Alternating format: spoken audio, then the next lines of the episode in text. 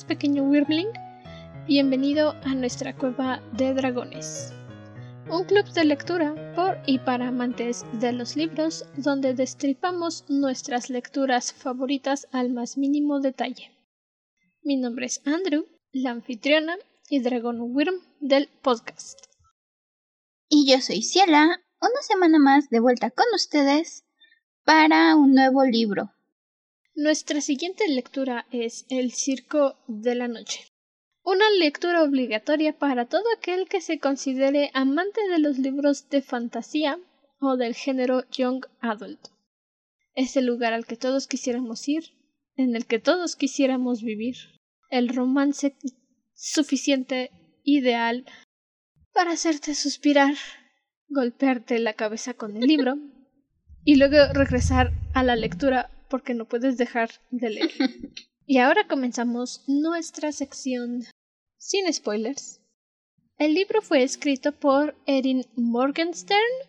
Creo que acaba de sacar apenas su segunda novela. La verdad es que El Circo de la Noche fue su gran debut, con lo que el mundo la conoció y todos dijeron wow, diosa, maestra. Bueno, no es del gusto de todos, evidentemente, pero el libro está escrito con una forma muy poética.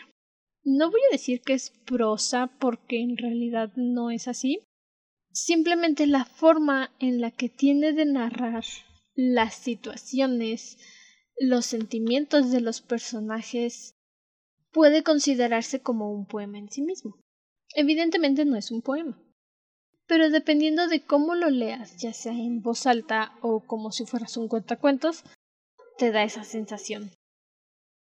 Realmente tiene una forma de ambientar este libro, tiene un ambiente muy particular, una idea, a mí se me figura el tipo de estilo que buscarías en una película de Tim Burton, un estilo oscuro, un ambiente con fantasía, donde no sabes muy bien qué va a pasar, pero al mismo tiempo donde el mismo circo.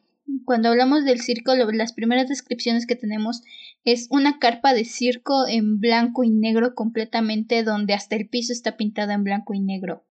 Entonces, una ambientación gótica, un tipo de una forma muy especial en que te sientes en este libro. No estoy a favor de que sea al estilo de Tim Burton. Más bien yo lo veo al estilo de Guillermo del Toro. No en el aspecto de las películas de terror que maneja como El laberinto del fauno o La forma del agua, sino más bien enfocándome en ese sentido de algo que está ahí, pero no sabes por qué no sabes de dónde salió. Quitándole completamente todo ese asunto de terror. Básicamente no es una historia que puedas meter junto con el género del terror, porque no es así. No da esa sensación. Y Tim Burton realmente la única película que ha hecho donde se despega de ese asunto tan misterioso y lleno de uh, que tanto le gusta es la película de ojos grandes. Todas sus películas son idénticas. No digo que esté mal, me encanta, adoro sus películas, las vería todo el tiempo, si las tuviera. Pero el circo de la noche no pega con ese ambiente oscuro que le gusta a Tim Burton. No he visto esa, la verdad. Yo no asocio a Tim Burton precisamente con terror o con macabro. Pero tiene una forma la mayoría de sus producciones. Como decía, un estilo... otra idea que se me viene a la cabeza y que también lo pensé en cierto momento es un poco el ambiente que manejan en la película que hicieron de una serie de eventos desafortunados con Jim Carrey, la película, no la serie. Tiene un ambiente oscuro, no es precisamente de terror, no es precisamente que digas macabro, pero los colores son oscuros, el tipo de la ropa es muy, muy particular, como muy corsets, terciopelo, cosas por el estilo. Algo así me da la ambientación de este libro. No me refiero también, como dices, puede ser tipo Guillermo del Toro. O sea, un ambiente... Mmm, como digo, un ambiente con tonos sepia, un ambiente con tonos oscuros, con una ambientación muy, muy particular. Bueno, es que también saltará que es tono sepia, pues no, nos dan una fecha en la que empieza la historia, es 1873. Podría decirse que es todavía durante la época victoriana. La vestimenta estaba muy enfocada en la ropa voluminosa, en usar un corsé para que cuando estuvieras sentado no se te arrugara la ropa toda fea, para mantener una buena postura, por supuesto. Entonces, simplemente el pensar que la ambientación del libro puede ser en una época de colores oscuros, pues no, el libro no va para allá, la historia no va para allá. Los aspectos de fantasía y de moda son los que determinan la época y la ambientación fija de la historia. Esa parte de la época victoriana, aunque ya repetí esa palabra como ocho veces. Y el concepto de la magia que está presente sin estar presente. Es una de las cosas que más agradan en la lectura de este libro. Sí, la forma en que manejan la magia es muy interesante. No nos han dado todavía un manual explícito, nos han dado varias ideas de qué se puede hacer y cómo y cómo lo puedes aprender. La verdad es que todas las partes donde hemos visto magia han sido muy buenas. La verdad es que me gustó mucho cómo han manejado la magia y el tipo de cosas que hacen. Creo que también es de lo que hace que este libro y apenas vamos empezando. Entonces, es algo que quiero ver cómo va evolucionando, quiero ver cómo crecen estas demostraciones de magia. Y más que demostraciones de magia, y la razón por la que muchas personas aman tanto este libro y le tienen tan buen cariño que realmente no recuerdo cuál es su calificación en Goodreads. Déjenme hacer una vista rápida porque en general la opinión de Goodreads es la opinión de las masas. Me incluyo. Pero es ese efecto de te digo que está esto sin explicarte por qué o sin explicarte cómo funciona. Lo que hace que el Circo de la Noche sea una lectura tan fantástica de leer y que no importa cuántas veces la repitas, cambia. No es igual, es como cualquier lectura, cualquier situación en la que pasas y al regresar para ver qué tal va, te das cuenta de que no es lo mismo que era cuando lo leíste por primera vez. Entonces, con este libro, la magia siempre es la misma. Eso no cambia. La forma en la que empiezas a entenderla y a percibirla es lo que cambia. Y el señor Goodreads, que tiene la opinión popular, dice que es un libro con una calificación de 4.03 estrellas. Si nunca te has aventurado a Goodreads, eso es demasiado. Es muy alto para un libro. Muy, muy alto. Muy buena calificación, de hecho. Y, y se ve desde esta primera parte. Esta primera parte más que nada nos están planteando el camino, nos están poniendo las piezas sobre el tablero. Entonces estamos empezando a conocer a los personajes, estamos empezando a conocer el ambiente, eh, empezando a ver los orígenes de todo mundo, de dónde viene cada quien, cuáles son sus motivaciones. Y simplemente, como dices, tiene una forma, una prosa, una manera de describir las cosas y cada personaje que te presentan, aun cuando te van presentando muchos personajes diferentes, vas entendiendo qué lo motiva, qué es lo que le gusta, este, por qué está en la historia o qué es lo que está haciendo con la historia. Y te van atrapando y te van enseñando y vas conociendo a todos un poco. Y en especial hay un par de partes en especial que me gustaron mucho donde te hablan en primera persona. El prólogo y un par de capítulos por ahí donde te describen a ti como lector, te dicen estás parado afuera del, del circo esperando que abras y hueles el olor a palomitas y ves cómo se ilumina el letrero. Esas partes me gustaron muchísimo, la verdad es que dentro de todos los personajes que vas conociendo, tú mismo te sientes esperando y conociendo el circo mientras vas viendo a las personas que están dentro de él. Ese es uno de los aspectos que también marcan la diferencia de este libro con muchos otros de su género. Erin Morgenstern no tiene miedo de decir, bueno, pues voy a meter al lector a la historia, voy a involucrarlo con lo que está sucediendo para que se sienta más interesado con lo que pasa. Y en lugar de simplemente poner te quedas parado esperando a que abran las puertas del gran circo, lo dice como si tú mismo fueras el personaje que está ahí parado. La forma en la que lo describe se siente como si fuera una parte más de la historia principal que te está contando. Y mientras las demás personas están formadas te llega el aroma de las palomitas caramelizadas o de los chocolates y sientes la basura de las bolsas de palomitas del día anterior en el piso, aferrando fuertemente tu boleto para no perderlo.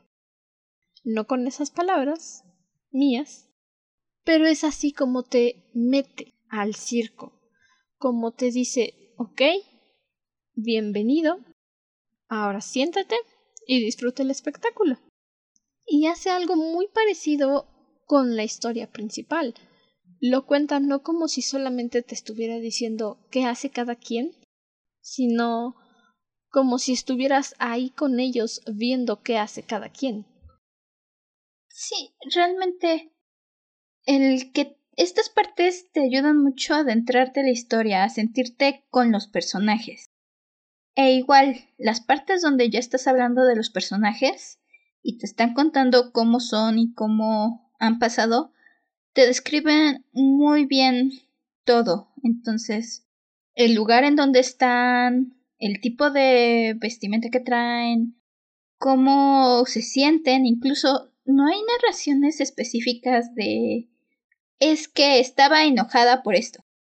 Pero simplemente el cómo te pinta la situación y las cosas que les pasan, sobre todo por ejemplo con el personaje de Celia, lo sentí, que realmente no tenemos grandes descripciones de se sentía así y así y así, por esto, esto, esto. Solo te dicen, ah, pues es que pasó esto, esto, esto, y tú puedes sentir por las acciones del personaje y por la situación que les rodea y por simplemente el cómo responde y el cómo reacciona, cómo se está sintiendo. Te ayuda mucho a adentrarte en la lectura. Y más que eso, no necesita decirte, como dices justamente, que se sentía enojado o que por X o Y razón se molestó. Basta con leer sus actitudes. En el caso de Celia hace algo muy específico cuando demuestra que está molesta. Y tú como lector puede que digas, ah, estás exagerando, pero ya que lo analizas viendo el contexto en el que te lo están poniendo, ahí sí es cuando dices, ah, bueno, te lo perdono. Por ahora. También otro detalle muy interesante que maneja Erin en el libro en general es el salto de tiempo.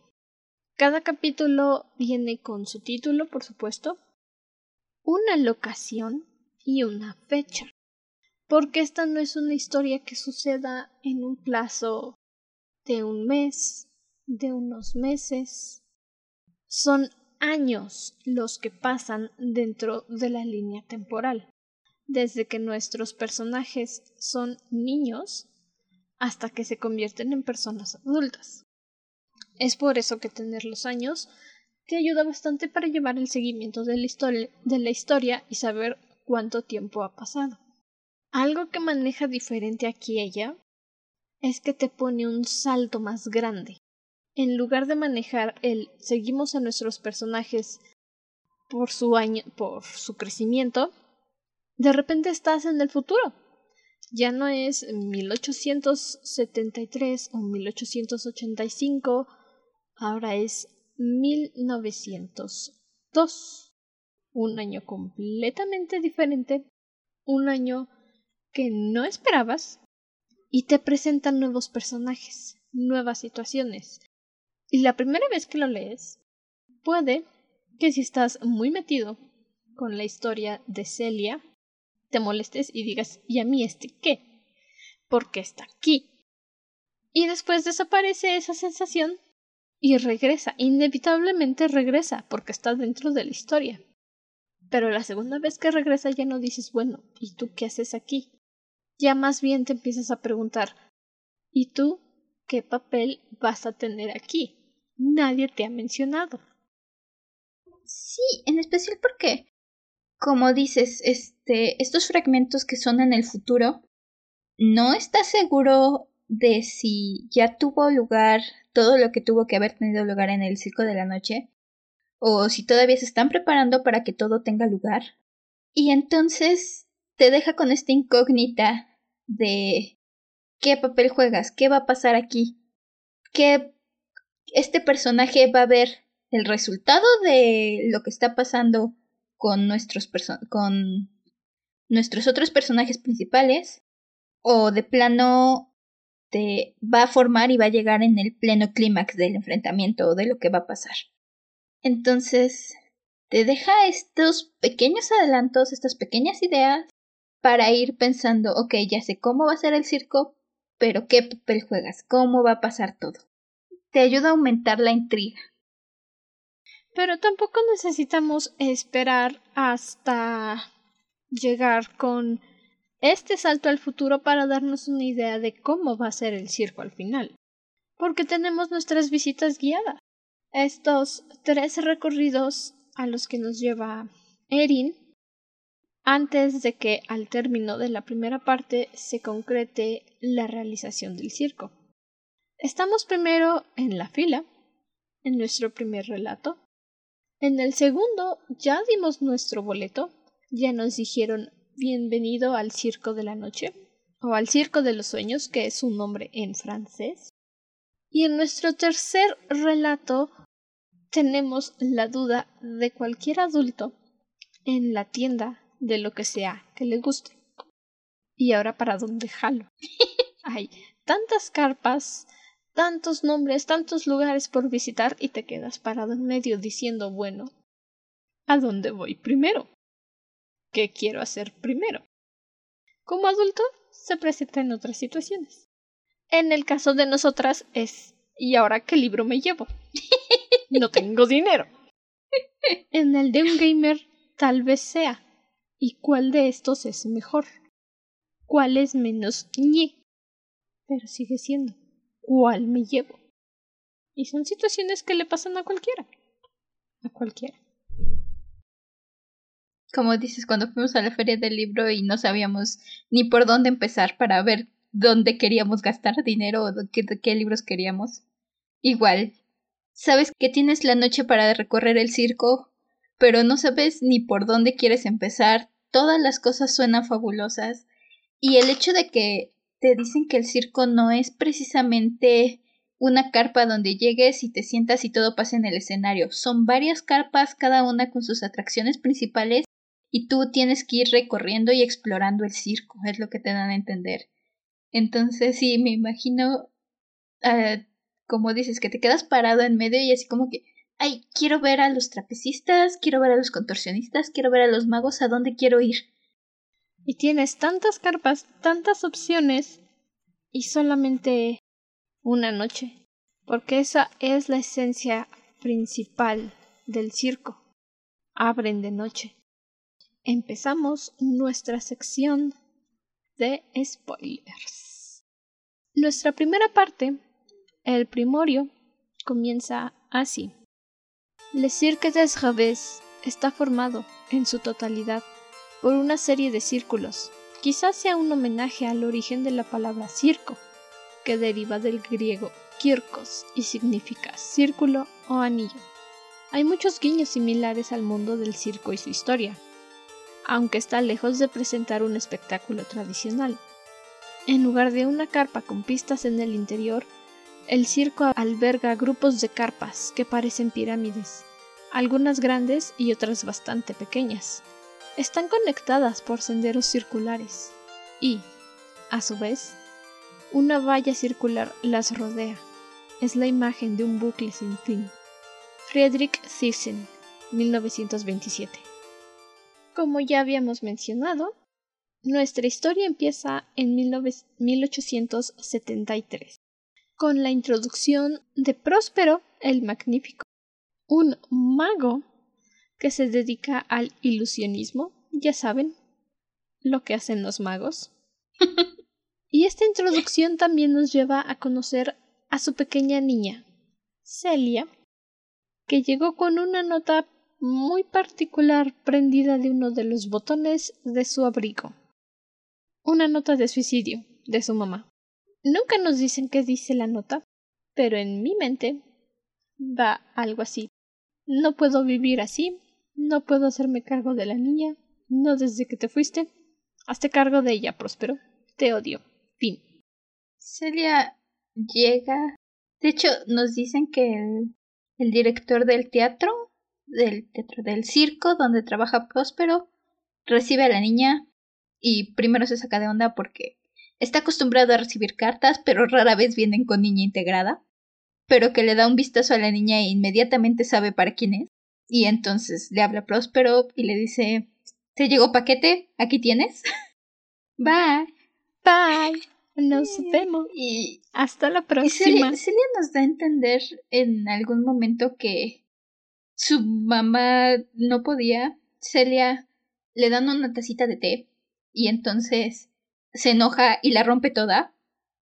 Próspero la voltea a ver feo y la tacita se vuelve a armar. Mm, más que enojarse por puro berrinche, le molesta lo que Próspero dice de ella, lo que su papá dice de ella. Que básicamente le dice, estás bonita solo porque sacaste mis genes pero tu mamá tenía un pésimo gusto para nombres, así que te vas a llamar Miranda. Y entonces ahí es cuando Celia dice, ah, mira tú. Pues no, me llamo Celia. Y de puro coraje, de puro coraje rompe la tacita de té. La verdad es que desde este primer encuentro sabes que Próspero no va a ser un buen padre. Simplemente se le queda viendo y dice, ah, bueno, puede ser interesante, ya que la ve romper la taza.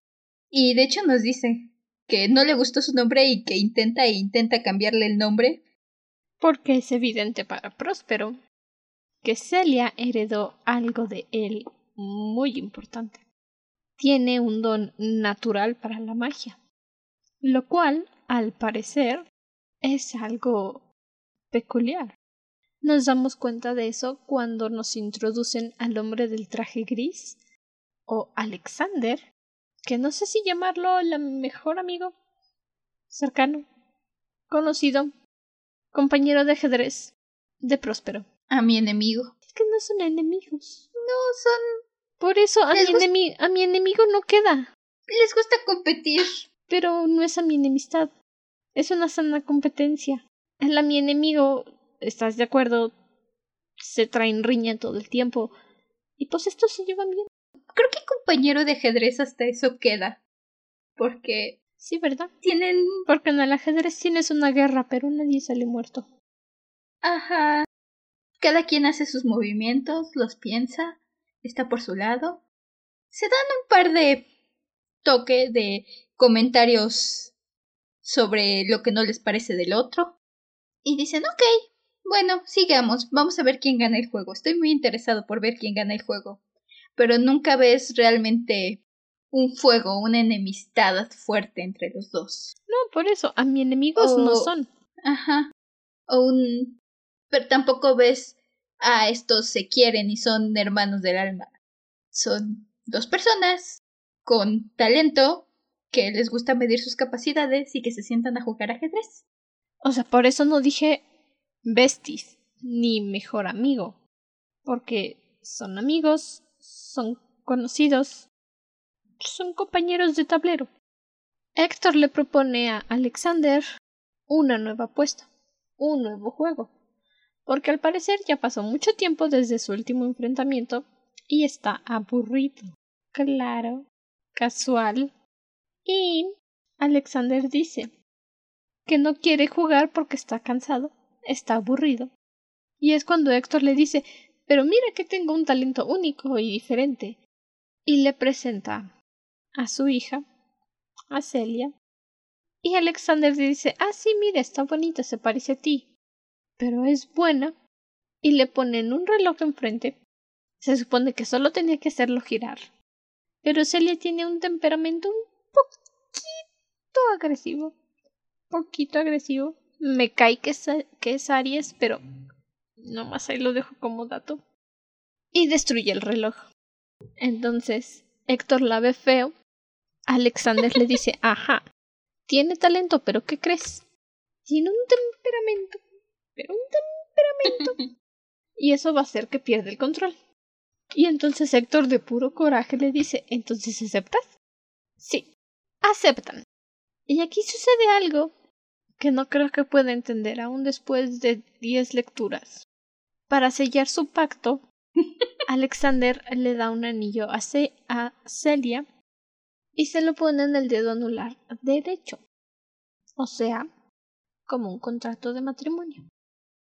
Porque tal vez esto sea nuevo para varios de ustedes, pero tengo entendido que en Europa usan la alianza matrimonial en la mano derecha y no en la izquierda.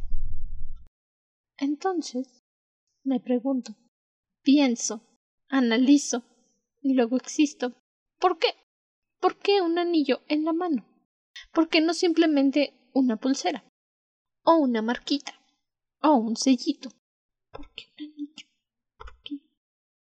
Aquí nos dejan claro que probable que lo que Héctor y Alexander están haciendo es una promesa, un un compromiso del que ni Celia ni cuando lo elige en su momento Alexander, su, su competidor, por así decirlo, su campeón, van a poder zafarse. De hecho, el anillo que le pone a Celia se hace chiquito, chiquito, chiquito hasta que se desaparece y le deja una marca en el dedo.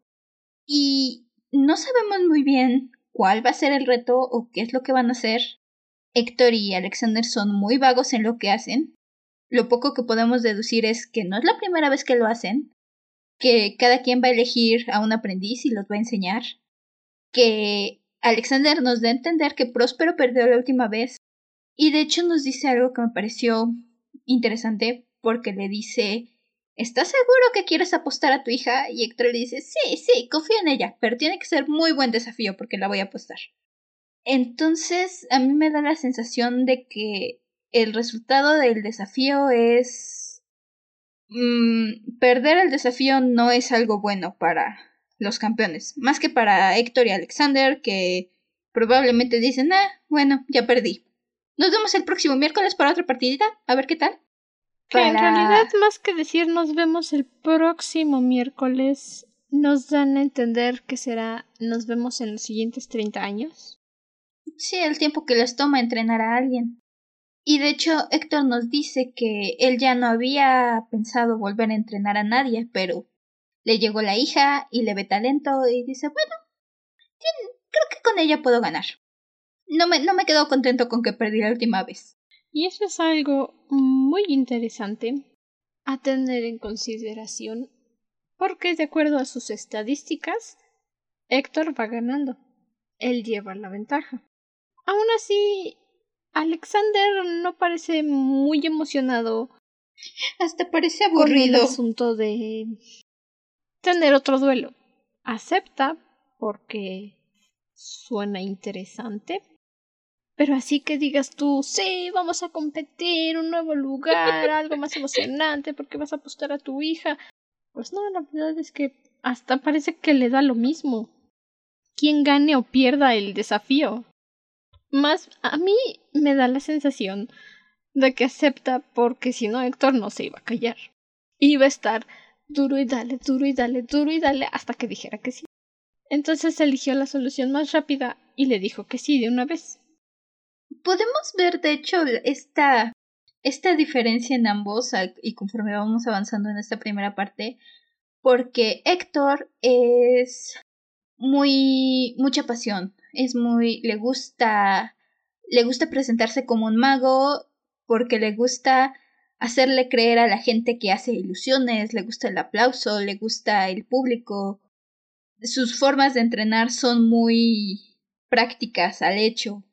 Todo es pone a hacer y hacer todas las todo lo que pueda hacer con magia que lo haga con magia. Y en cambio, Alexander, nuestro hombre de gris, es más frío, más lógico. El hombre del traje gris. El hombre del traje gris. El hombre del traje gris nos lo es mucho más frío, más lógico. Su forma de entrenar es darle a su elegido un montón de libros, verlo una hora al día y que vaya haciendo las cosas como más que vaya aprendiendo la teoría. Bueno, cuando era pequeño pasaba más de una hora al día con él e incluso se lo llevaba a los museos y de paseo por ahí presentaciones para que fuera aprendiendo más cosas. Incluso lo menciona Marco en algún momento ya cuando lo vemos en su vida adulta. Lo llevó a una presentación de Próspero para que tuviera una idea de lo que sucedía con las demás personas que podían hacer magia. Porque Marco no nació como Celia. Él aprendió a crear magia, a usar magia, a hacer magia, como lo quieras poner. Entonces, esto nos pone a pensar cómo funciona este sistema de magia. Que eso lo abarcamos un poco más al final. Pero se plantea como una situación distinta. Porque si hay personas que nacen así y es bastante raro verlas, no hay más como Marco y posiblemente Alexander que lo aprendan. Y también algo muy curioso en esta magia, específicamente la de Celia, bueno, no de Celia solamente, también Marco, saben cuando alguien les está mintiendo y no les da su verdadero nombre. Hay este momento cuando están haciendo el trato de la apuesta, Alexander y Héctor, que le hace un hechizo a Celia para que no pueda escuchar porque obviamente es un asunto escabroso. Pero después, cuando se va Alexander, Celia le dice a su papá ¿Por qué lo llamaste Alexander? Porque así se llama. Pero ese no es su nombre. Eh, tomato tomato. Es mi amigo. Y no, nunca, nunca, nunca, nunca nos dan una explicación de cómo funciona esto. Bueno, digo nunca en esta primera parte. Estamos en blanco. Es algo interesante, pero no sabemos por qué. sobre todo el nombre de gris tiene esta. esta forma. no sé si decir despectiva. este poco interés en los nombres. Él mismo. en algún momento nos dicen que se presenta como Alexander, pero que pues realmente ese no es su nombre. Y cuando adopta a Marco, incluso le dice no me interesa cómo te llamas, te puedes llamar como quieras después. La mayor parte de las descripciones que lo tenemos presente nos, lo, nos hablan así de él, como el hombre del traje gris. E incluso Marco no sabemos su nombre hasta casi la mitad de la primera parte, me parece. Porque en un principio lo describen como el niño o como el chico que adoptó, algo así lo describen. Entonces, sí, como dices, es muy interesante porque hay este este punto en que los nombres realmente no importan tanto, que se pueden cambiar. El, el, de hecho, Alexander nos los describe en algún momento como son solo etiquetas que te ponen para poder describirte. En cierta forma yo creo que Alexander hace esto porque es un hombre de muchos, muchos años. ¿Cuántos? No sabemos, no interesa. Pero ya ha llegado al punto en el que sabe que es importante, que no lo es, y que hay formas de poder vivir tranquilamente sin que alguien te esté molestando. Algo muy interesante que me gustó de leer en este señor es cuando le está enseñando a Marco sobre las ilusiones que hace Próspero. Cuando van a su presentación, la ven, no dicen nada, regresan al departamento, a la casa de Alexander, y entonces le pregunta ¿Qué aprendiste? Y es cuando Marco le dice bueno, pues es que este señor hace cosas como las que hacemos usted y yo, pero la gente cree que es mentira y no entiendo por qué. Y Alexander le responde Las personas ven lo que quieren ver y, en la mayoría de los casos, lo que les dicen que deben ver. Y es por eso que Héctor no tiene miedo de hacer lo que hace, haciéndose pasar por un ilusionista, porque está obligando a las personas a creer que es un truco, que no es real. Y en cierta forma, todos lo hacen, digo. No sé si han visto el programa de magia para humanos. Sabes que no es magia absoluta, como Bibidi pero es magia visual porque lo ves y dices, ah, sí, claro. Y de repente pasa algo que no esperabas y es cuando dices tú, ¿Mm? espera, creo que parpadeé un poquito. ¿Me lo repites otra vez? Y es interesante porque cuando van creciendo nos damos cuenta que Marco lo que mejor maneja son las ilusiones, al menos eso nos dan a entender, que lo suyo son las ilusiones. Y Celia, por su lado, puede hacer de verdad cambiar las cosas. Y es bastante irónico considerando que Celia es la hija de Próspero, el que se dedica a vender ilusiones, el que se hace pasar por un mago común y corriente. Y lo disfruta, aun cuando el hombre de Gris lo encuentra banal y absurdo. Próspero le gusta, le gusta esa sensación de engañar a la gente, de hacerles creer. Es un doble juego, es hacerles creer que lo que está él haciendo no es real cuando es real. Un poco confuso el asunto, pero bueno, la forma de expresarme en eso, pero algo así es. O sea, Próspero le encanta el hecho de que la gente va para creer que la magia es real. Él hace magia real, pero sabe que ellos creen que son ilusiones, que es magia falsa. A fin de cuentas es, es lo que muchos hacen. Magia falsa que te la venden por magia real y en algunas ocasiones les funciona muy bien y te duele la cabeza. Pero lo disfrutas porque te gusta el dolor. Sí, cómo no. Ya lo dije. Y bueno, bueno, bueno, antes de poder seguir avanzando, debo decir que odio a Próspero porque maltrató mucho a Celia y quiero mucho a Celia y al menos Marco recibía tantita más atención que Celia. Cuando volvemos a ver a Marco y a Celia, ya son adultos. Supongo que adultos para el año en el que estamos. Marco tiene como 19 años, Celia creo que acaba de cumplir los 17, 16, una cosa así. Y Marco conoce a esta chica, que no es su culpa, lo reconozco, pero no me cae bien. Y no me cae bien por su nombre. Se llama Isabel Martin. Y no sé tú, pequeño Wyrmling. Yo que empecé a ver Grey's Anatomy porque a mi mamá le encanta y me cansé de ver Grey's Anatomy en cachos y empecé a verla completa, reafirmé mi absoluto e irrevocable desprecio por Isabel Stevens. O por corto, Easy. No es su culpa. Del libro, la Isabel del libro, no es su culpa. Es culpa de su nombre. No la aguanto.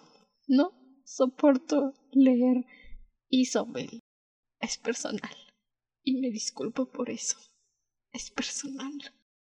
Pero esta Isabel, esta Isabel es muy receptiva a la magia. Tal vez en algún otro momento nos quejaremos de Grey's Anatomy. Entendible, la verdad. Pero Isabel es bastante receptiva a la magia. Ella puede leer las cartas del tarot Algún día pediré que me las lean, suena muy interesante, me encanta el concepto. Y Marco se enamora de ella, ya saben, un romance en Londres, en la lluvia. ¿Por qué no? I mean, why no? es un encuentro muy, muy lindo. Y muy interesante porque Marco pierde su cuaderno y se va como loco a buscar su cuadernito porque tiene todas sus notas sobre magia.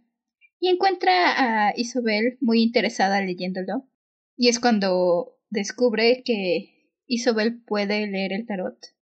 Y me llamó mucho la atención porque hay una carta del tarot en el libro de, de Marco y es la rueda de la fortuna. Y no soy experta en el tarot, sé un poquito, me han hecho una tirada alguna vez y más o menos sé cómo buscar las cartas. Y la, la carta que tiene en su libro Marco indica una persona que carece del control sobre lo que vendrá, una situación con muchas posibilidades que pueden ser buenas o malas y un destino.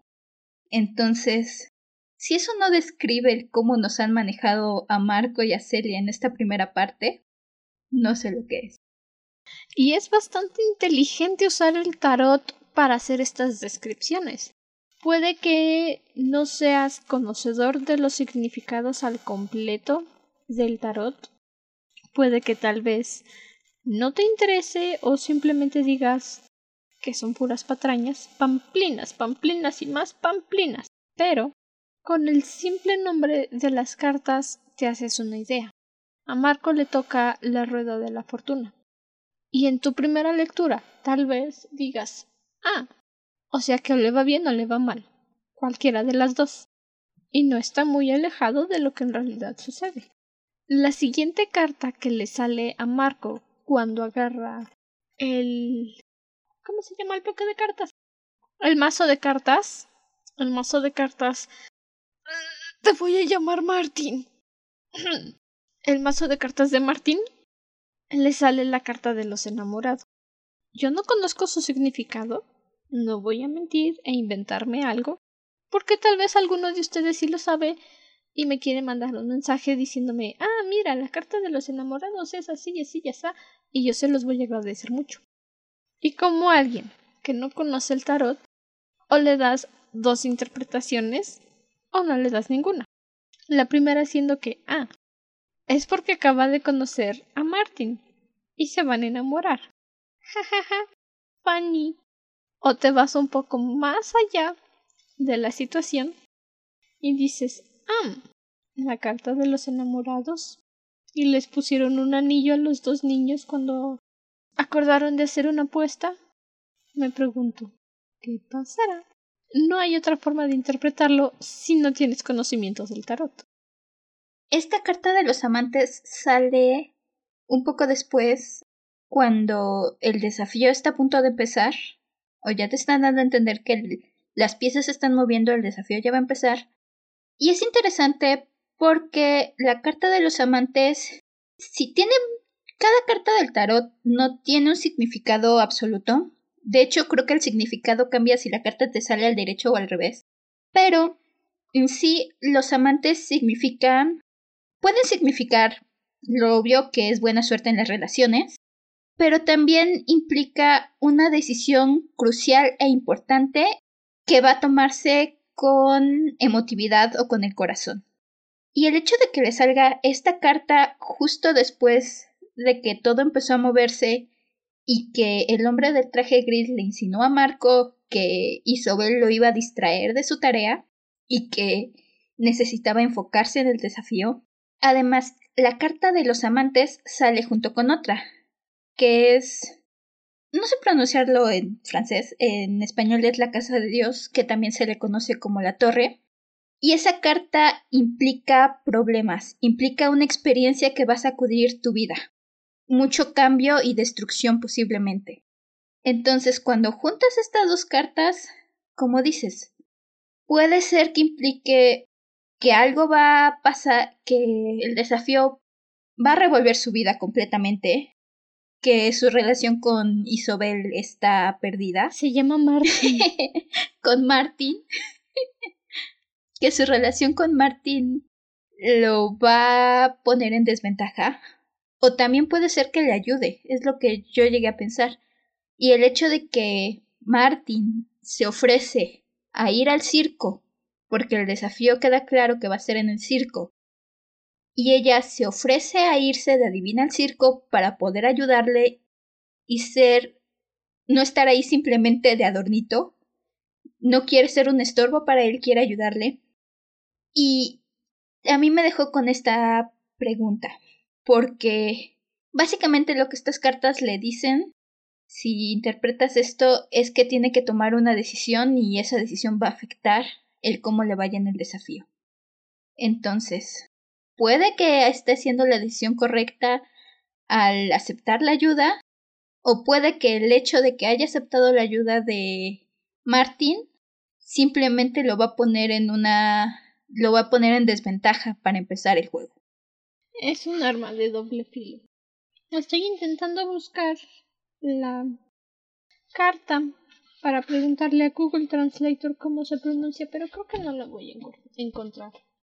Google habla francés mejor que yo. No es que sea el experto, pero es mejor que yo, que no hablo nada de francés. Excepto le pupú mato al guagua. Que en realidad no es mucho. No, espera, sí sé otra palabra en francés. Je ne sais pas. Significa yo no sé. Súper útil cuando estás estudiando francés. y te pregunta el profesor, ¿cómo se dice agua? Je ne sais pas. Las cartas juegan un papel muy decisivo en esta historia. Si las sabes leer, tienes spoilers de lo que va a suceder adelante. Si no las sabes leer, pues qué bonito, ¿no? Una edición de cartas del tarot. Por supuesto, un mundo con magia va a haber alguien que lea el tarot. No lo sé, a lo mejor alguien dice, oh, mira, voy a buscar el significado de las cartas. Cualquier respuesta es válida. Porque de repente regresas con Celia y Héctor y se te olvida que aparecieron las cartas. Porque no estás tomando notas, estás leyendo y dices, ah, mira, qué curioso. Y le das vuelta a la página y ya se te olvidó. Porque hay cosas más importantes. ¿Cómo? Conocer a este señor, a quien Héctor mencionó una sola vez en el primer capítulo, que hace espectáculos y está apuñalando una nota del periódico en su tiro al blanco con unos cuchillos de plata porque el periódico dijo que su última presentación de teatro fue sobresaliente. No sé qué esperaba el señor Chandres, pero para mí sobresaliente es fantástico. A lo mejor esperaba magnífico, excelso, el epítome de teatralidad. no sé si esa palabra existe, pero es bastante gracioso el señor apuñalando su nota del periódico. Y al final le grita a Marco todo enojado que se volvió su asistente. Y no sé qué planee, pero le grita a Marco. Muy, muy, muy enojado le grita a Marco. Este es un hombre que nos presentan que quiere. Su vida es el espectáculo, es dar grandes. grandes visiones a la gente, quiere lo, lo dice, como dices, está apuñalando la notita porque no le gustó la palabra. Y es una nota buena, nos lo dice el libro, es una nota que mucho, muchos otros lo pondrían enmarcado en la pared porque dice, ah, es que dice que mi actuación es sobresaliente. Y a él no le gusta porque sobresaliente no es suficiente. Entonces, no sé, siento que este personaje está inspirado un poco en, en Pete Barnum, hombre de, de espectáculo por excelencia, más, uno de los más conocidos. Podría ser. Nos mencionan que el padre de Chandresh solía llevarlo a presentaciones de ballet, que fue donde conoció a Tante Padva, que viene siendo como su tía, una prima bailarina retirada. Y en algún momento menciona él que se cansó de ver las presentaciones y empezó a observar al público, a fijarse en sus reacciones, en los momentos en los que se asombraban, o si se cansaban o se sentían aburridos. Y tomó eso para crear su espectáculo, sus presentaciones. Y sí, se ve que es un hombre excéntrico. Hace reuniones de medianoche, literalmente de medianoche, y nadie come hasta que no es medianoche. Me encanta el señor. Tiene una actitud fabulosa, es como un niño en una tienda de dulces, pero se exige demasiado. Y después de esto tenemos nuestro salto a 1897, donde se nos introduce a un pequeño niño llamado Bailey, que está intentando llevarse bien con su hermana mayor y sus primos. Eh, no voy a decir que no, porque sí. Los hermanos mayores son muy malos con los hermanos menores, es ley de la vida. Y la hermana obliga a Bailey a viajar porque están jugando verdad o reto. Y entonces la hermana mayor obliga a Bailey a ir al circo de la noche y debe de traer un objeto que pruebe que entró al circo. Y Bailey, como no quiere que le digan llorón o miedoso, dice va, voy. Y camina, camina, camina hasta llegar a la entrada del circo y se fija en el letrero, bastante particular. Abrimos al anochecer, cerramos al amanecer y rodea la valla del circo para encontrar un lugar por donde escabullirse. Un capítulo bastante interesante porque nada más tenemos esta visión de Bailey dando vueltas por un terreno baldío ocupado por unas carpas de circo donde no hay nadie. Nadie. Absolutamente nadie. Hasta que se encuentra con esta niña que le dice que no debería estar ahí, que debería de marcharse, lo regresa por donde salió y Bailey le dice necesito llevar algo. Escogí un reto. Y esta pequeña le dice ah bueno, si solo es eso entonces toma. Y le da un guante. Y le dice quédatelo. Tengo una caja llena de ello. Bailey regresa con, sus con su hermana y tenemos otro salto de regreso a 1885. No sé si está mal que diga esto, pero me da gusto que el truco que intentó hacer Héctor le saliera mal. Y entonces tiene que fingir su muerte. Porque Celia lo dice. Que no había caso. Pues su papá estaba por allí, perdido nomás, le salió mal. Esta escena donde tenemos a Celia muy molesta viendo, recibiendo flores, arreglos de flores, de pésame y las cartas de lo siento, propuestas incluso de matrimonio, así como diciendo, te quedaste sin papá, necesitas un esposo.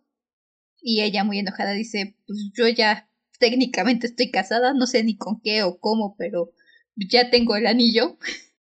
y sí, me, me la imagino toda molesta, checando las cartas, los arreglos. Entiende un poco, hay una parte donde dice que es, hasta cambia las flores, este, creo que cambia lirios por rosas porque se harta del olor. No sabes cómo la entiendo con eso. Odio las flores. Pero bueno. Este. Entonces. Y lo peor es que el papá está en el cuarto de atrás muy feliz de la vida. Y está está por acá. Ah, otro pésame otro pésame, propuesta de matrimonio, esto se quema, hasta que encuentra un sobrecito gris de Alexander que dice tu movida. Y entonces va con su papá y le dice ¿Me quieres explicar qué es esto? ¿Qué está pasando? Por una vez en tu vida me puedes dar una explicación. Concuerdo en el asunto de las flores, ya que lo mencionas. No digo que yo las odie, pero Preferiría que no me dieran flores. Especialmente porque siempre dan rosas. Me chocan, las odio, son unas delicadas. Si no las pones en su tierra que les gusta, no, nada, bye. Caput. En particular no me gustan las rosas. Prefiero una flor menos delicada. Aunque no sé si eso exista. Eh, lo aguanto, lo aguanto. Solo no me gustan las rosas demasiado clichés, honestamente. Yo personalmente no soporto el olor a flores, me da náuseas. Bueno, esto solo nos demuestra que Celia puede hacer cambiar lo que quiera, cuando quiera. También. Y nos lo demuestra todavía mejor cuando va a las audiciones para ilusionista del circo. Porque entre todas estas invitaciones le llega un es tu turno. Y la presentación de Celia en la audición me encanta, me encanta porque Chandresh la ve, está formadita, con su numerito, y ya la pasa Marco, le dice el número 23, va, le entrega su numerito, se para en el escenario, y Chandresh le dice, ¿qué es esto? ¿Qué es eso, Marco? Te pedí un ilusionista, con luces, palomas, varitas mágicas, ¿y esto? Esto es un pescado parlanchín, Héctor. Marco, ¿qué es esto? ¿Qué es esto? Y Marco dice, la número 23, señor. No, no, no, señorita. Es una audición para ilusionistas, no secretaria. Y se le responde, soy una ilusionista. No, señorita, por favor, retírese. Y le dice, sí, mi nombre es Celia Bowen, la hija de Héctor el Magnífico del gran próspero. ¿Y cómo se calla la boca Chandresh, verdad? Me, me, encanta porque se queda. ¡Oh! No sabía que tenía una hija, sí, bueno. Él murió. Ay, qué triste. Bueno, ver, muéstrenos. ¿Qué puede hacer usted? Pero antes de decirle muéstrenos qué puede hacer usted, acabo de tener una epifanía. Le dice que no quiere verla porque seguramente trae algo escondido ahí en las enormes mangas de su abrigo. A lo que Celia le hace así y se quita su abriguito y lo tira al piso. Y ahí es cuando Chandresh dice, ah bueno, ok, vamos a ver, ¿qué puedes hacer? Puedes hacer lo que quieras, Chandresh. La audición de Celia es fabulosa, me encanta. Me encanta que le agarra su... porque transforma el abrigo en un cuervo. Y Chandresh todavía le dice, pues puede que ya te hubieras escondido el cuervo. Y Celia agarra, le quita su libreta a Marco, la transforma en paloma y la manda a volar. Y Marco nomás se queda. Mi libreta. ¿Me la devuelves, por favor? Pues más que quedarse con mi libreta, su cara. Bueno, no nos la describen, pero sus reacciones físicas son de. Oh, no. I'm so screwed. Sí. Porque se acaba de dar cuenta que Celia es su oponente es la persona a la que le tiene que ganar y se siente perdidísimo. Perdidísimo. Se queda de piedra, no dice nada, está temblando. Llega un punto en el que rompe su pluma. Está intimidado. Intimidado. Porque incluso, ya que la contratan, le dice Tante Pasva que quieren ver qué hacer con su vestuario porque están guiándose con una paleta de colores blanco y negro. Y entonces se le hace muy fácil a Celia, por supuesto, agarrar su vestidito, cambiarle los colores para que pase un degradado de negro a blanco, pintarse el cabellito de negro. Tengo un atuendo preparado. Y Marco está que se hace pipí. Marco está que no cabe en sí de lo imponente que es el poder de Celia. Chandresh se da cuenta de que algo va mal y lo manda a su casita. Y Marco nada más está histérico, histérico, porque dice, ¿qué voy a hacer? Es muy buena, manipuló la tela. ¿Cómo manipulas tela? Eso no se puede, ¿o sí? Eso no se hace. ¿Qué está pasando, doctor García? Ayúdame. Marco está como cuando te dicen estudia el capítulo 1 y 2 para el examen y dices, seguro que viene solo el capítulo 1. Y llega el examen y es el capítulo 4 y 7. sí, Marco, porque de hecho Marco es buenísimo con sus ilusiones, pero se queda así como, ¿cómo hago todo lo que hizo ella? ¿Cómo convierto la tela? ¿Cómo hago que las libertas se transformen en palomas? No he llegado a eso. Creí que iba a saber, creí que cuando llegara el desafío iba a saber qué hacer y ahora estoy más perdido que nunca. Entra en pánico. Con bastante razón. Mucho pánico. La verdad. Eh, pobrecito niño. Insisto, si no hubiera llegado a su casita y Martin no hubiera estado ahí para distraerlo un poquito, yo creo que sí entra en crisis nerviosa. Ya averiguaremos la próxima semana si le dio su crisis nerviosa o si logró mantener la compostura. Porque pobrecito, de verdad. De verdad, pobrecito. Me siento muy mal por él. En nuestro último capítulo de esta primera parte del Primorio es de regreso con Bailey. Ya es un adulto. Ya es 1902. Que bueno, adulto entre comillas, creo que nada más tiene como 16 años. 17, una cosa así. Pero están teniendo esta lucha de padres, por supuesto, figuras de autoridad, para decidir su futuro. La abuela de Bailey quiere que él vaya a la universidad, que se vaya a Harvard. Debo decir, abuelita, ¿de dónde trabaja? ¿De, de qué vive? ¿De qué vive? No sé cómo haya sido en 1900, pero ahorita, en las fechas en las que vivimos, un año en Harvard cuesta cincuenta mil dólares. Cincuenta mil. No sé si en cien años se dobló el número o se cuadruplicó o lo que sea. Pero señora, adópteme.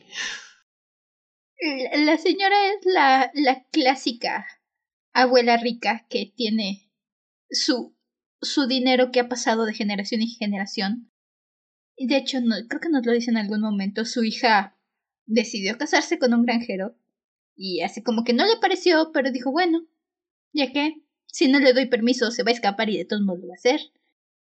Y yo creo que ya no tiene mucho, ya tiene todo lo que necesita y dice, pues voy a asegurar que mi nieto tenga un buen futuro, porque veo que él no quiere estar en la granja.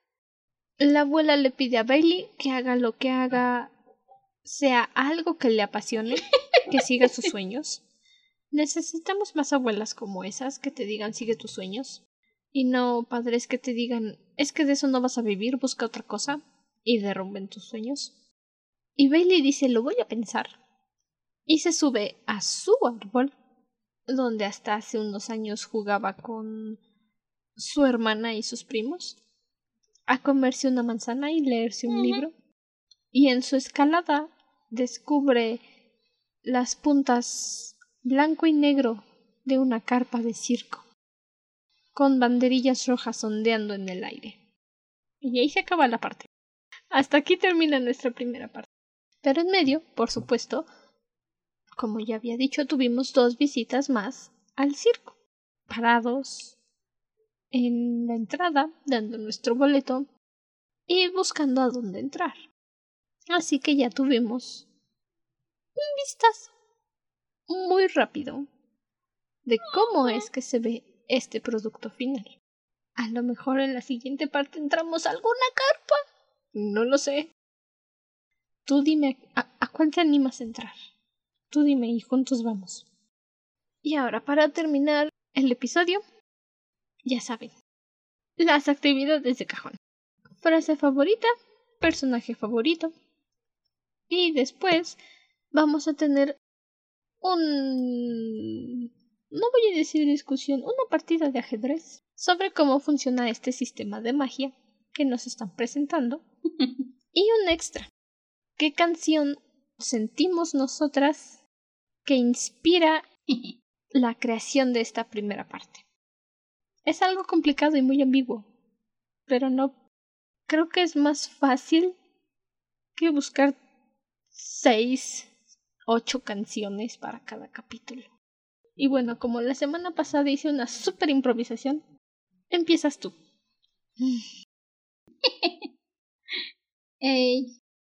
mi frase favorita es...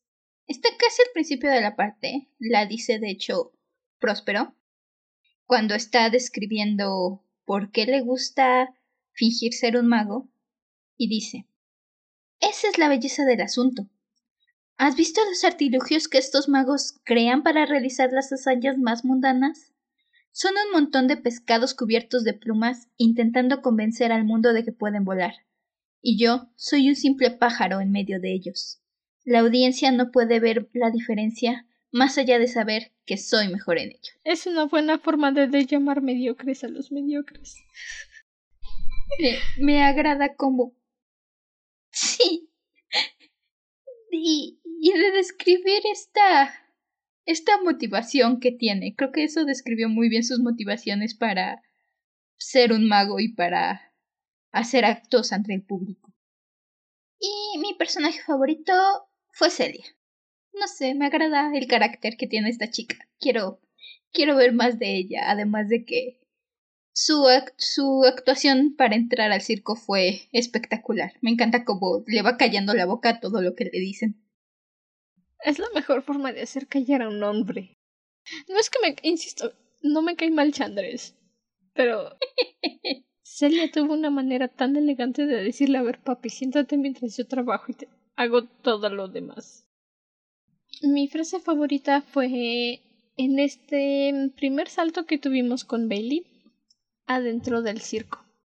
Cuando se está. cuando lo están ayudando a escapar y salvar su vida. Ya lo sé, lo siento, contesta Bailey. ¿Qué quiere decir exsanguinará? La niña sonríe. Significa que te drenarán toda la sangre, explica. Pero no hacen eso, en realidad.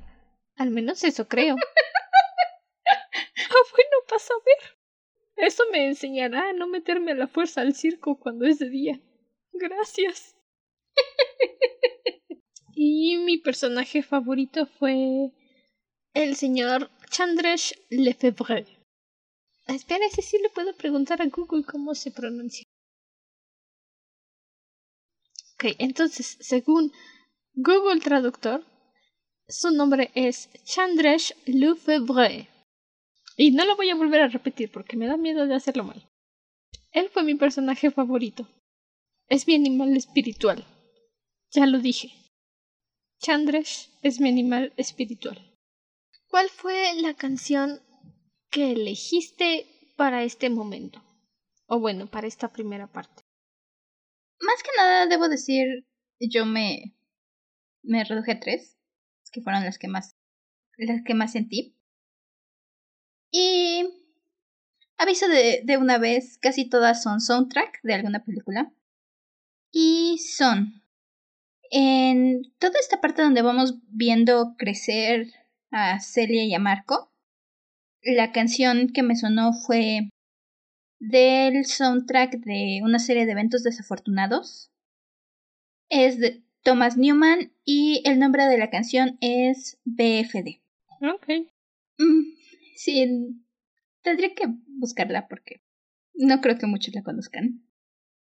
Otra para la cuestión del circo fue esta, yo creo que tal vez no esta versión exactamente, pero muchos la han de ubicar, al menos el tono.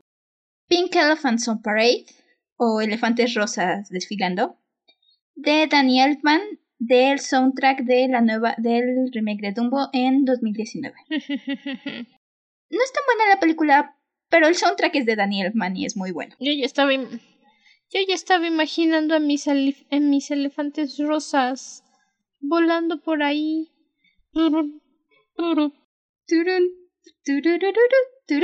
Eso exactamente. Sí, me daba pesadillas. Y por último, en la actuación de Celia, la canción que siento que queda es del soundtrack de Oz, el Grande y Poderoso. También es de Daniel Elfman este soundtrack y la canción se llama A Strange World, que creo que es la canción cuando va entrando a Oz. Y es una canción que da este sentimiento de magia con algo como con algo más de ahí oculto. Entonces, no sé, la, la estaba escuchando y dije, esto, esto me gusta para para Celia haciendo sus trucos de magia y cayéndole la boca a todo Ahora tengo conflictos existenciales porque estoy segura que te había dicho que una canción y me sales con tres. Y yo vine muy preparada después de escuchar 900 canciones de mi Spotify con una canción y tú me sales con tres. ¿Qué pasó ahí, amiguita? En la comunicación. Eh, creo que fue es un fallo de comunicación porque. Todo hay mensajes en WhatsApp. ¿Por qué no nunca me preguntas nada? De veras, nunca me preguntas nada. Todo te lo tengo que decir yo. Por eso, pero yo entendí. No, para Feires sí te dije tres canciones. ¿Cómo voy a.? Yo creí que eso había entendido. Pensé que fue un poco como lo que hicimos para Feires, que elegimos varias canciones. O eso había entendido yo.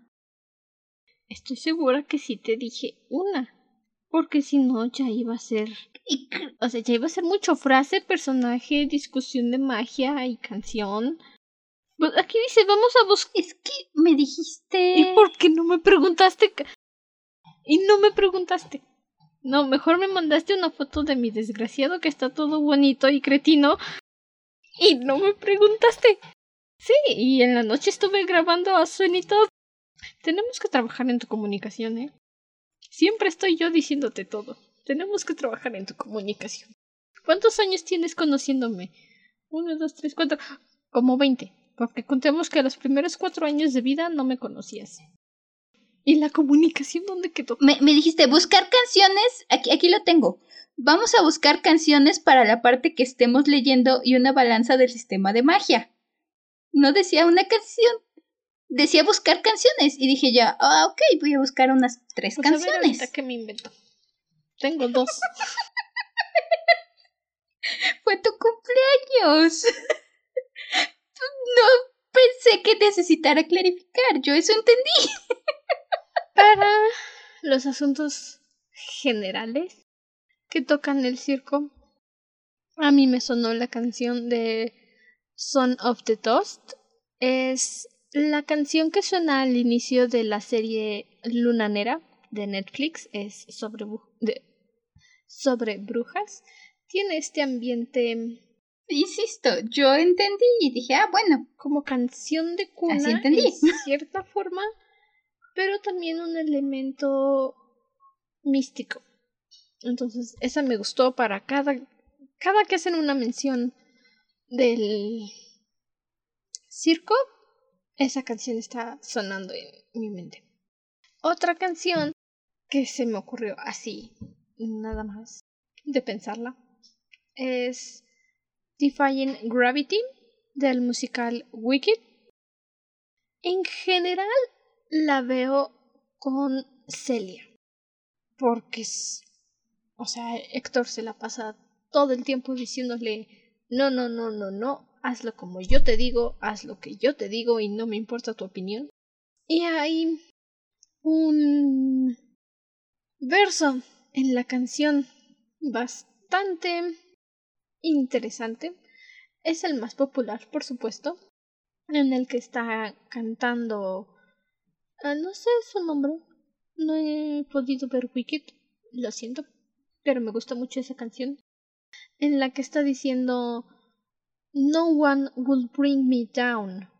You can't bring me down. Y ahí es cuando se echa su gritote que. La verdad es que me dice la piel cada vez que lo escucho.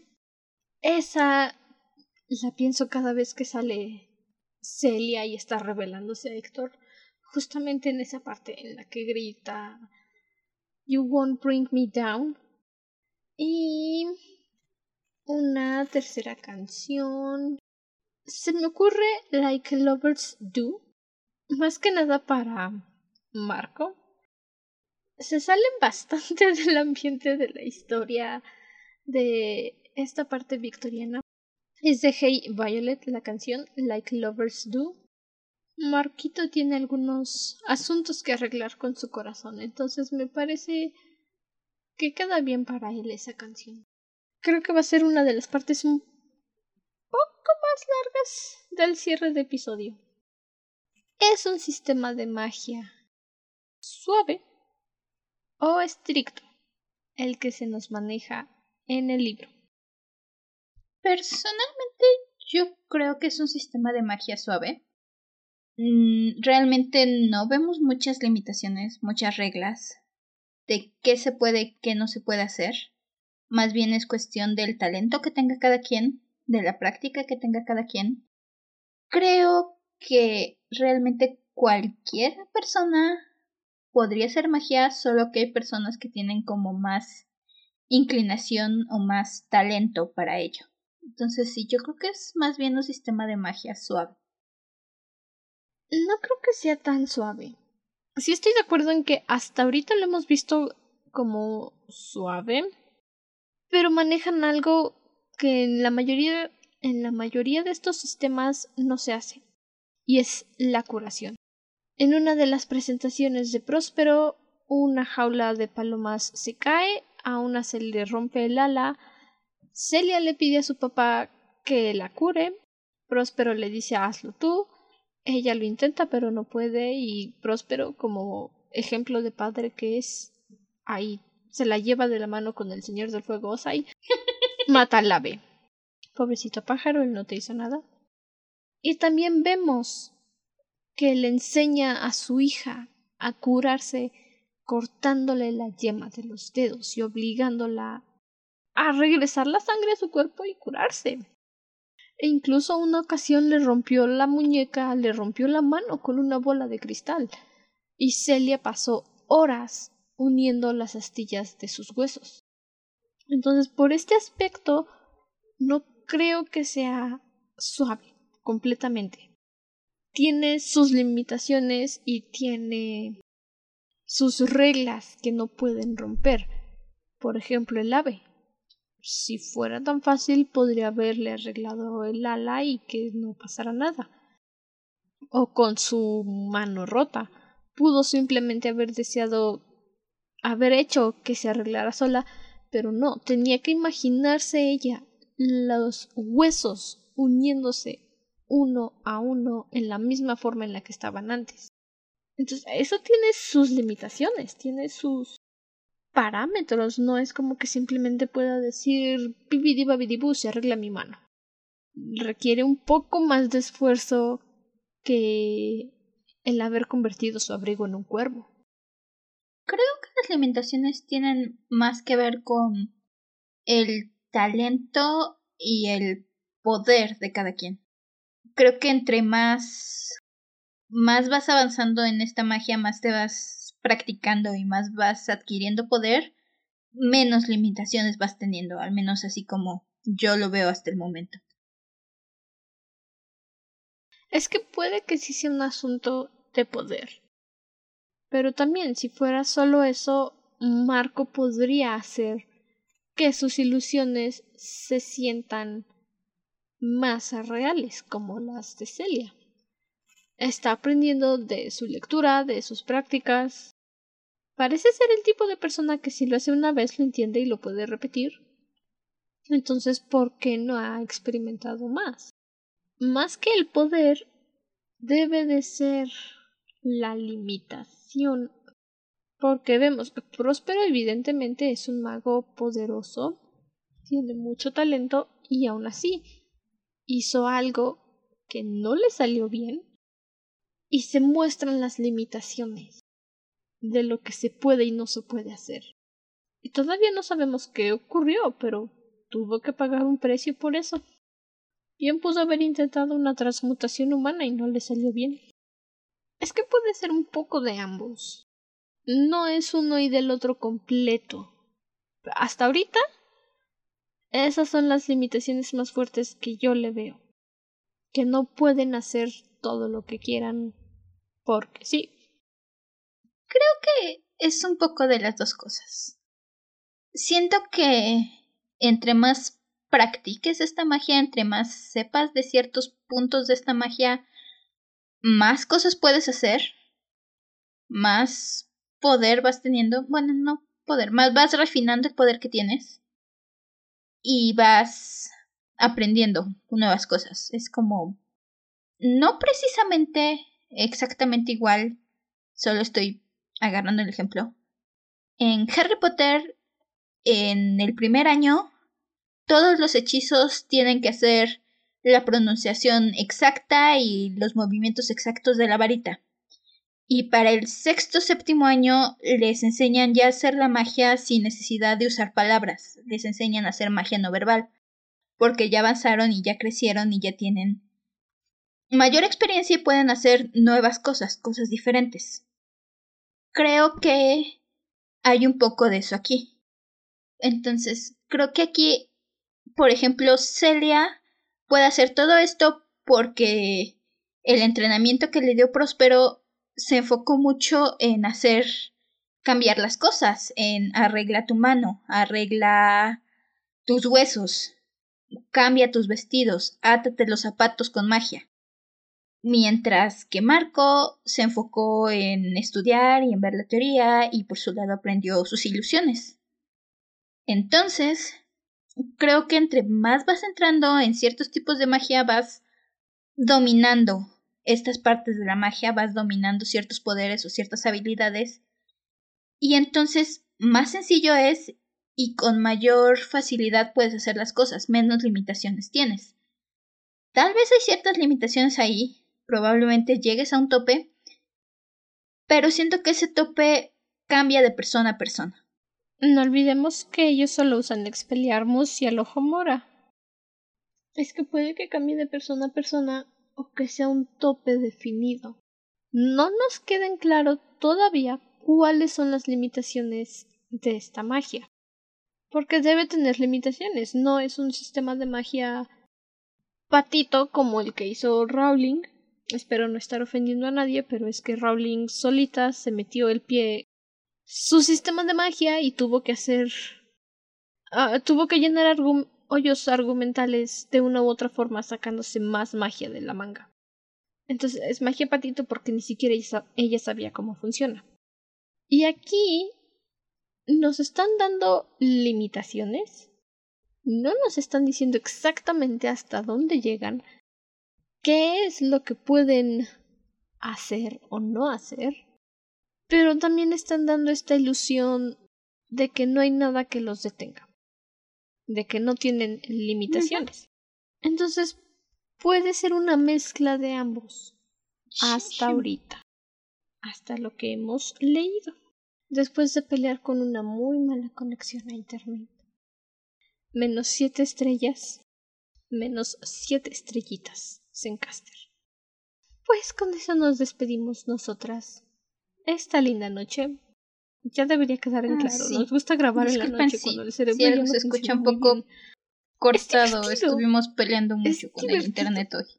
Pueden dejarnos sus opiniones y comentarios del podcast y del episodio en nuestra página de Instagram arroba dragona-de libros podcast por si alguien nos encontró en Instagram y no sabía que éramos un podcast, ahora lo sabe. Somos un podcast. o pueden comentar en Apple Podcast, Amazon Audible, iHeartRadio. Todavía estamos estrenando iHeartRadio. En nuestra plataforma donde publicamos el podcast Podbean. Donde quieran. Pueden ir a dejarnos sus comentarios, sus opiniones. Si hay algo que dijimos mal en nuestros análisis o algo que estaba medio erróneo en las cartas del tarot, con mucho gusto recibimos sus correcciones y las tomamos en cuenta para la siguiente grabación.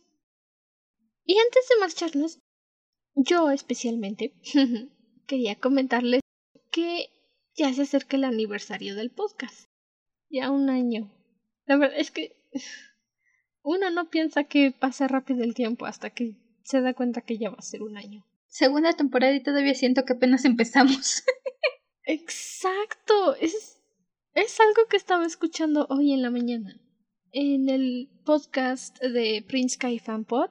Ya saben que yo, yo hablo mucho de ese podcast. Me encanta. Fue el primero que escuché. Llevan la próxima semana, el lunes, es el centésimo episodio de Prince Kai Fan Pod. Y justo estaba escuchando a Bethany decir que se sentía como si apenas hubiera empezado el podcast hace unos meses. Y yo dije, sí. Ya va a ser mi aniversario y también siento que acabo de empezar. Ya voy para un año y todavía no me siento como una podcaster profesional. Sí, la verdad es que se siente que apenas estábamos platicando y planeando qué hacer y qué poner y cómo leer crónicas lunares. Y todavía preguntándome a ver si digo esto será spoiler o mejor me cayó la boca. todavía me hago esas preguntas porque aquí, mi querida Cojos, no lee los libros antes y los lee conforme avanzan las semanas, entonces no puedo hacer spoiler para ella. Es doloroso no hacer spoiler. Pero las buenas personas no hacen spoiler. A menos que te de algo que no has leído o visto. Aunque te los pidan, eso no se hace. Entonces, para el aniversario vamos a hacer uno o dos episodios especiales, dependiendo de cómo nos agarre el tiempo, para celebrar. Otra cosa que también ya habíamos pensado desde hace un tiempo, pero hasta ahorita estamos empezando a considerar de manera seria, es hacer un Patreon para que en caso de que ocurra algún accidente con nuestros micrófonos, que esperemos que no, yo soy bastante cuidadosa con el mío, tengo TOC, no puedo dejarlo por ahí aventado. Pero también en algún momento sería lindo. Um, ¿Cómo se dice? Upgrade. Mejorar el equipo. Gracias. Estoy pensando en inglés. sí, también lo pensé. To upgrade our equipment. Para mejorar nuestros micrófonos. Que el audio no sea tan. Ah, granuloso en algunas partes. Más que nada, mejorar la calidad del podcast. Ir cambiando cositas si se necesita en algún momento o para traerles un mejor contenido. Y todavía hemos puesto a consideración los costos de los niveles, porque en Patreon se paga en dólares. Ya hemos mencionado varias veces que las dos somos de México. El dólar es caro. No es tan caro como en otros lugares, pero tampoco es barato. Entonces, lo que yo he pensado es poner el nivel un nivel único o dos niveles en caso de que alguien quiera conseguir mercancía del podcast que soy una adicta a las tazas. Me declaro culpable. Y he estado pensando mandar a hacer tazas para festejar el aniversario. Una para mí y una para Ciela, obviamente. Y en Patreon te dan la posibilidad de que ellos imprimen el diseño de tu taza y ellos la mandan a las direcciones de tus Patreons. Te ahorras el dinero de las impresiones y los envíos. Que en realidad eso ahorra muchísimo, muchísimo. Pero eso tendría que aumentar el precio de la suscripción. Entonces, está en un tentativo. Lo que a mí me gustaría es dejarlo en un dólar o dos dólares, así, como mucho. Que si le pones a conversión es un café del Oxxo o dos cafés del Oxxo al mes. Eso no suena tan carísimo, ¿verdad? O un café del Seven, dependiendo de tu gusto. ¿20 pesos? Creo ahorita está el dólar, 20, 22 pesos. Por ahí va variando, entonces. Sí, por eso. Un café del Oxxo o un café del Seven. Una cosita ahí, pero con eso la verdad es que nos podrían ir ayudando mucho a mejorar el podcast y a traerles una mejor calidad. E igual, por ahí estamos platicando qué otros contenidos podemos agregar para Patreon. Sí, por supuesto. Está la opción, muchos lo hacen últimamente, no lo digo solo porque quiero ser popular, pero es que el crear un chat de Discord te acerca bastante con las personas que te escuchan. Y se pueden crear comunidades interesantes en Discord también. Y por supuesto, en Patreon haríamos el esfuerzo extra por hacer episodios extra de los que se publican aquí en, en las demás plataformas, pues. Ya la semana pasada yo comenté de los minisode que queremos empezar a hacer, que esos serían grabados individualmente. Los minisodes y los episodios programados de la temporada se publicarían antes en Patreon, o sea, los viernes temprano y los sábados o el día que queramos publicar el minisode estarían en todas las demás plataformas de podcast. Entonces todavía es una idealización, que ya estamos considerando con seriedad. Cualquier opinión, comentario que quieran hacer al respecto, ya saben dónde nos pueden encontrar en Instagram, por Amazon, por Apple Podcast. E incluso si quieren mandarlo a nuestro correo, no hay ningún problema.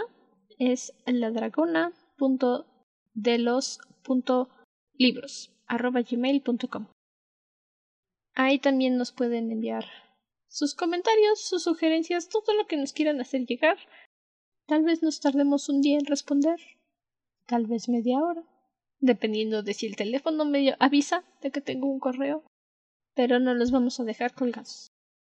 Y ahora sí, terminamos nuestro episodio del día de hoy.